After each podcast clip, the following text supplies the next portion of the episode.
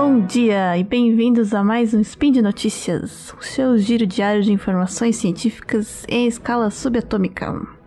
Aqui é a Nanaka, de São Paulo. E hoje, dia 1 Maian ou 6 de novembro. Vamos falar sobre biotecnologia, mais precisamente sobre como usar o relógio circadiano e o ritmo circadiano das plantas para melhorar as nossas práticas de agricultura. Speed Notícias.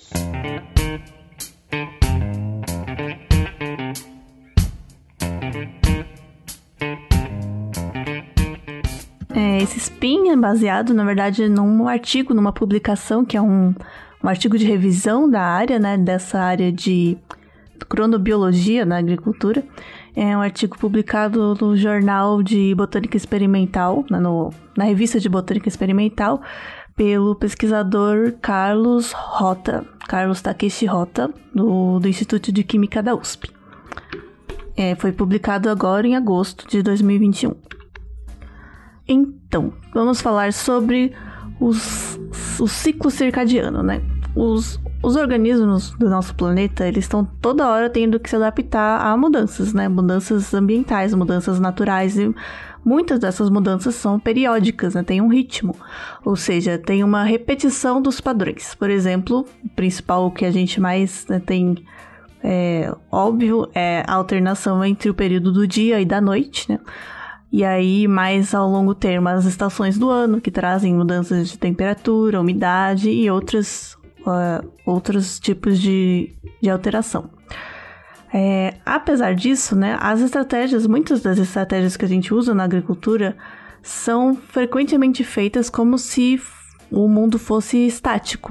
A gente acaba desperdiçando um grande potencial de utilizar os ritmos do mundo e aproveitar porque as plantas é, se desenvolveram, assim como os animais e todos os outros seres, né, se desenvolveram otimizando o seu funcionamento para aproveitar esses ritmos. E a gente também pode aproveitar as vantagens de entrar em sintonia com esses ritmos, melhorando o resultado do cultivo.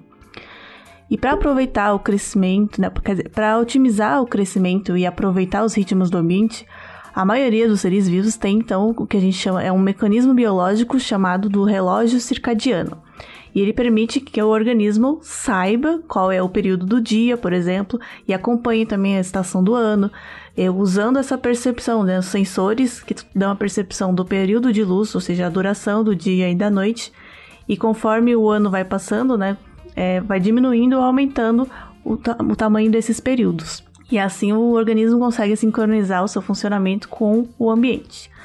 E o relógio circadiano das plantas é uma rede regulatória né, bioquímica que está presente em cada célula e existe um pequeno grau de comunicação com o relógio de, das outras células, né, das células próximas.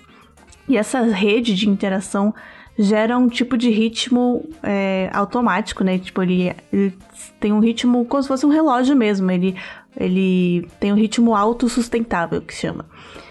E aí, então, através de uma série, esse ritmo acontece como, né? Como que uma coisa tem um ritmo sozinha, sem precisar de estímulo externo, porque ela existe um relógio que já tem um ritmo próprio.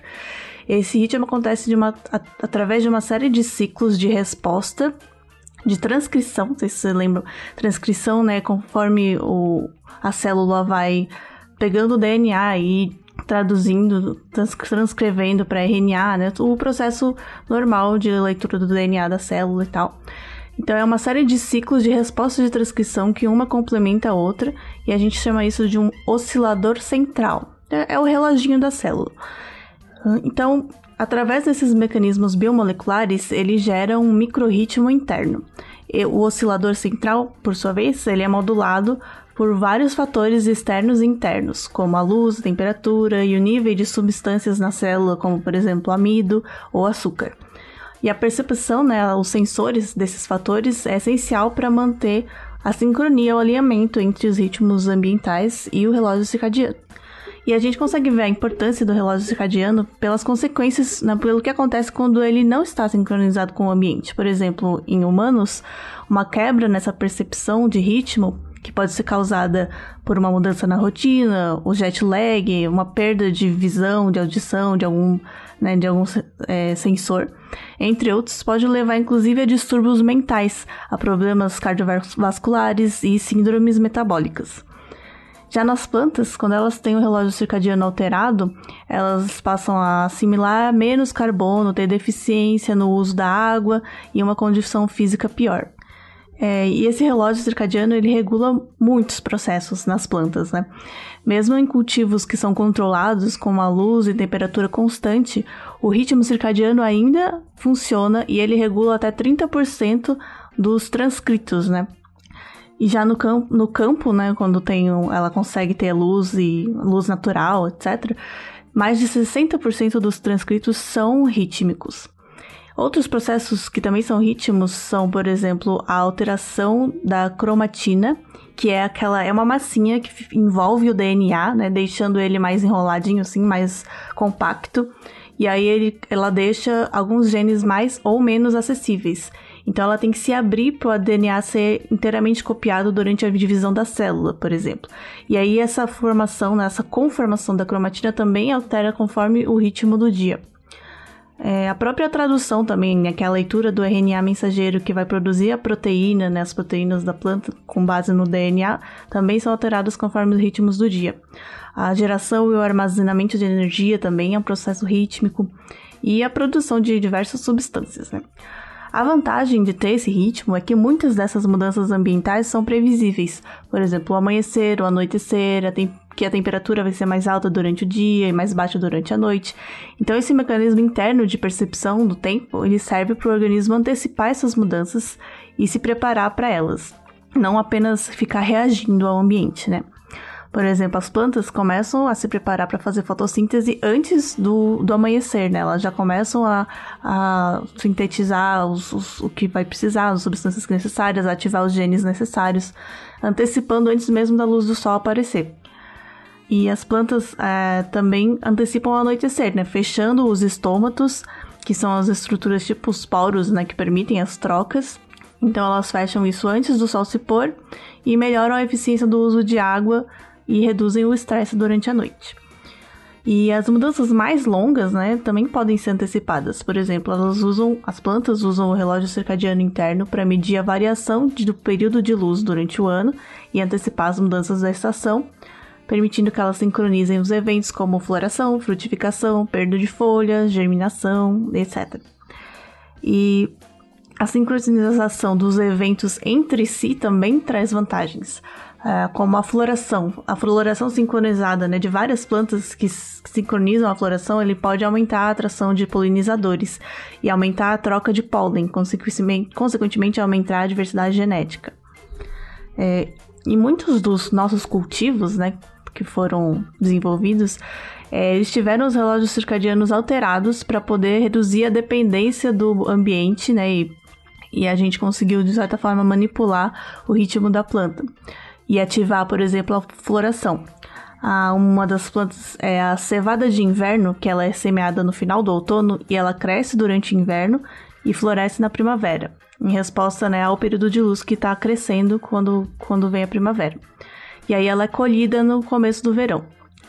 Essa cevada de inverno, né, essa variante é produzida na região entre Oriente Médio e Norte da África mas ela não pode ser cultivada no norte da Europa, porque lá ela congela durante o inverno. Então ela não vai poder fazer a floração e a colheita. E se ela for semeada mais tarde, né, depois do inverno, aí ela já floresce na primavera e ela ainda tá muito novinha, então ela é muito pequena, não dá muito, não, produz muito. E aí, então, foi, foi criada uma variedade diferente de cevada, cevada da primavera, que ela não responde a essa mudança no período de luz devido a uma mutação, fazendo que ela continue crescendo durante a primavera e só vá florescer depois e ser colhida no final do verão. E, as, e tem, existem variedades com mutações parecidas encontradas em espécies de trigo, arroz, tomate, entre outros. E o relógio circadiano ele também pode organizar os processos que acontecem em diferentes horas do dia permitindo, por exemplo, que seja separado, né, que aconteçam em horários diferentes, processos que não se dão muito bem juntos, não são tão eficientes quando acontecem juntos, por exemplo, a fotossíntese e a fixação de nitrogênio. E ela também agenda processos para momentos específicos do dia, por exemplo, a divisão celular, né, a replicação de células, normalmente é agendada para acontecer à noite, que são quando os níveis de radiação ultravioleta estão no mínimo, né? Quase não tem, porque a divisão na, durante a divisão celular, o DNA ele fica muito vulnerável, né? Porque ele tem que ser todo aberto para ser replicado, então ele fica acessível, né? Completamente acessível e muito mais vulnerável a danos por radiação. E bom, e aí o relógio circadiano também organiza como as reservas de energia, por exemplo, o amido, é usado durante o dia o amido, né, ele é acumulado durante o dia. Durante o dia, quer dizer, né, é usado conforme o andamento do dia. O amido, ele é acumulado durante o dia e aí ele é usado durante a noite, quando não ocorre a fotossíntese. E as plantas conseguem, inclusive, é, ajustar o nível de acumulação de amido e a taxa de degradação de amido, que é o uso, o uso dele, né, o uso da energia, conforme o fotoperíodo, quer dizer, a duração do dia. E esse mecanismo evita que a planta acabe ficando sem energia no final do período noturno e também evita que, o, que seja feito um estoque excessivo de amido. Né? Por exemplo, a planta Arabidopsis thaliana, que é um dos organismos modelo para estudo de genética né, e botânica, ela é uma plantinha, uma plantinha herbácea, parente da mostarda, e dá umas florzinhas brancas. Ela é nativa da Europa e da, da, Europa e da Ásia. É, em um experimento com essa planta, alterar o período noturno para durar, no período de sem luz, para durar é, quatro horas a mais, fez a planta também ajustar a taxa de degradação do amido nas suas células para que o amido, a reserva de energia, durasse durante a noite toda, mesmo a noite durando quatro horas a mais. Então, as plantas também conseguem calibrar as suas respostas ao ambiente dependendo da hora do dia. Quer dizer, um mesmo estímulo pode desencadear, no mesmo estímulo, na mesma intensidade, né? Ele pode desencadear uma resposta diferente dependendo da hora do dia que ele ocorreu. Por exemplo, se uma planta sente frio, né, uma temperatura baixa, ou um raios de luz é, avermelhados no começo da manhã, ela ativa certos mecanismos. Mas se ela sentir o mesmo, a mesma temperatura ou, as mesmas, ou a mesma luz já no começo da noite, ela vai ativar outros mecanismos. É, e o ritmo das plantas também pode ser sincronizado com a atividade de outros animais, para aumentar então a chance de interações positivas ou negativas. Por exemplo, interação positiva seria a polinização, né? As, flor as plantas fazem com que as flores exalem mais cheiro nos horários em que os polinizadores delas estão mais ativos. E aí também diminuir a chance de interações negativas, por exemplo, começar a sintetizar defensivos nos horários em que os herbívoros costumam se alimentar. É, inclusive, se você está se perguntando sobre o girassol, né? O girassol é uma planta que a gente consegue observar isso, né? No comportamento dela. É, o relógio circadiano permite que as flores fiquem alinhadas com o caminho do sol durante todo o dia, reorientando a flor, né? E ela é reorientada também durante a noite, em que ela volta, ela, durante a noite ela faz o caminho contrário e se volta de novo para já estar tá pronta para seguir o Sol quando ele aparecer já no, no leste novamente, né? É, isso faz com que as flores. É, isso, por que, que ela faz isso, né? Porque ela segue, a flor segue o sol, porque aí ela fica sempre bem quentinha. E isso atrai mais polinizadores. Então, tendo o conhecimento de todos esses processos ritmados, né, e como as plantas respondem a estímulos a cada hora do dia, a gente pode também otimizar né, sincronizar, cronometrar os processos que a gente faz durante o cultivo das plantas. Por exemplo, a hora do dia em que é feita a rega ou a aplicação de fertilizantes, pesticidas e outros controles biológicos. A hora em que cada coisa dessa é feita afeta a efetividade desses processos, né? É, inclusive também considerando o horário de atividade de organismo de outros organismos que não sejam exatamente as, aquelas plantas, né, que não são o alvo da aplicação, mas que também interagem com a planta e são afetados por esses processos. É, até mesmo após a colheita, continuar cronometrando estímulos como a luz, a umidade do estoque né, do material pode aumentar o tempo de prateleira desse produto é um experimento com brócolis. Após a colheita, os brócolis armazenados em ciclos de luz, né, luz e escuro, eles ficaram mais tempo vistosos sem perder a cor do que os que foram armazenados no estoque com luz constante. É, também outros estudos com repolho, alface e espinafre viram que eles também duram mais após a colheita quando armazenados com ciclos de luz e escuro do que em uma luz constante ou escuro constante. Então, as condições de armazenamento também podem ser sincronizadas para evitar, por exemplo, a atividade de insetos que possam ser prejudiciais para o produto. Então, por tudo isso, a gente consegue ver que o, a, a, crono, a cronometração, né, o agendamento correto desses processos, no que é chamado de, nem digo correto, né, mas a otimização do agendamento desses processos, no que a gente chama de agricultura circadiana, ou aplicação da cronobiologia na agricultura, pode aumentar a produtividade, né, reduzir os custos, reduzir a contaminação ambiental e dificultar também o aparecimento de organismos resistentes a, aos processos.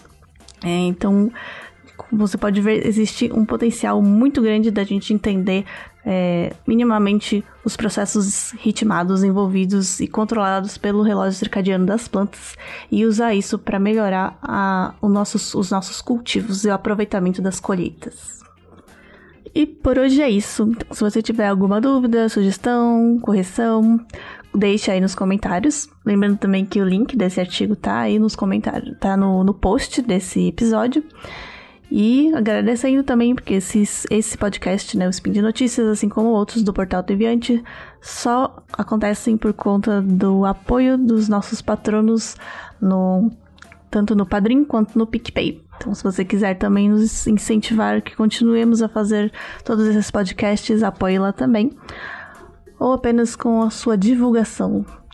É, então é isso. Ficamos por aqui e até a próxima.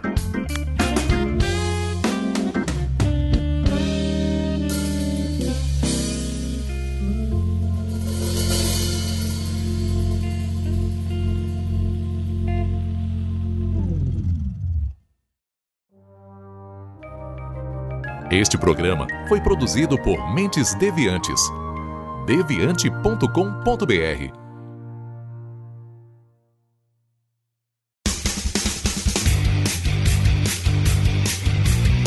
Cortes, edição de podcast.